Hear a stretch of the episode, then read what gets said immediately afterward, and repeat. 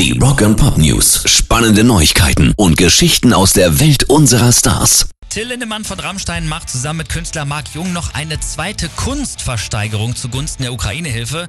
Im März hatten die beiden ja schon für ein Bild mit Tills Bieretiketten und einer Friedenstaube drauf mit der Ansage Peace, please, ähm, hatten sie schon 14.500 Euro eingesagt, schon nicht schlecht.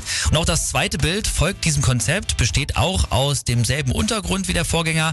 Motiv ist diesmal aber ein stilisierter Kopf mit Hörnern und einem umgedrehten Kreuz im Stirnbereich. Die Unterschriften der beiden im unteren Mittelteil runden das Werk dann ab und bieten könnt ihr jetzt schon und zwar bis zum 3. Mai. Rock and Pop News. Eddie Vedder hat zum Tag der Erde mit Astronauten der Internationalen Raumstation telefoniert und soll mit ihnen auch an einem Musikvideo für einen seiner neuen Songs arbeiten.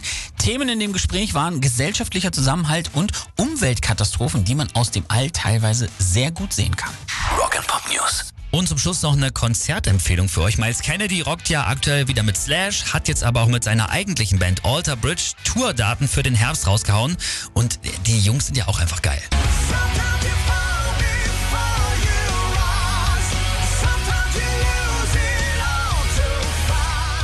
Und mit dabei sind außerdem auch noch Wolfgang Van Halen und Hailstorm, also absolut geiler Rock für nicht ganz die große Mark. Und die Welttournee, die startet sogar hier bei uns in Deutschland, nämlich am 1. November in Hamburg.